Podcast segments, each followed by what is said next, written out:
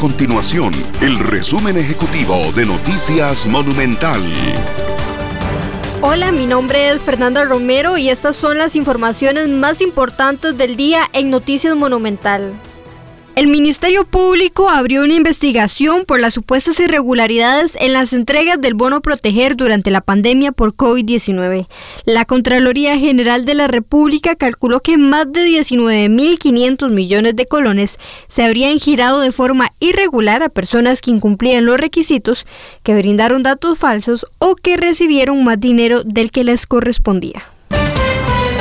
El gobierno dio este martes el banderazo de salida a las primeras obras para la construcción de los pasos a desnivel en Taras y La Lima.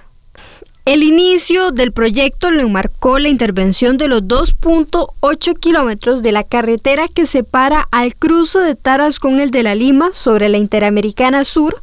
La intervención vial permitirá mejorar la ruta, giros seguros, bahías, aceras, entre otras mejoras. Estas y otras informaciones usted las puede encontrar en nuestro sitio web www.monumental.co.cr. Nuestro compromiso es mantener a Costa Rica informada. Esto fue el resumen ejecutivo de Noticias Monumental.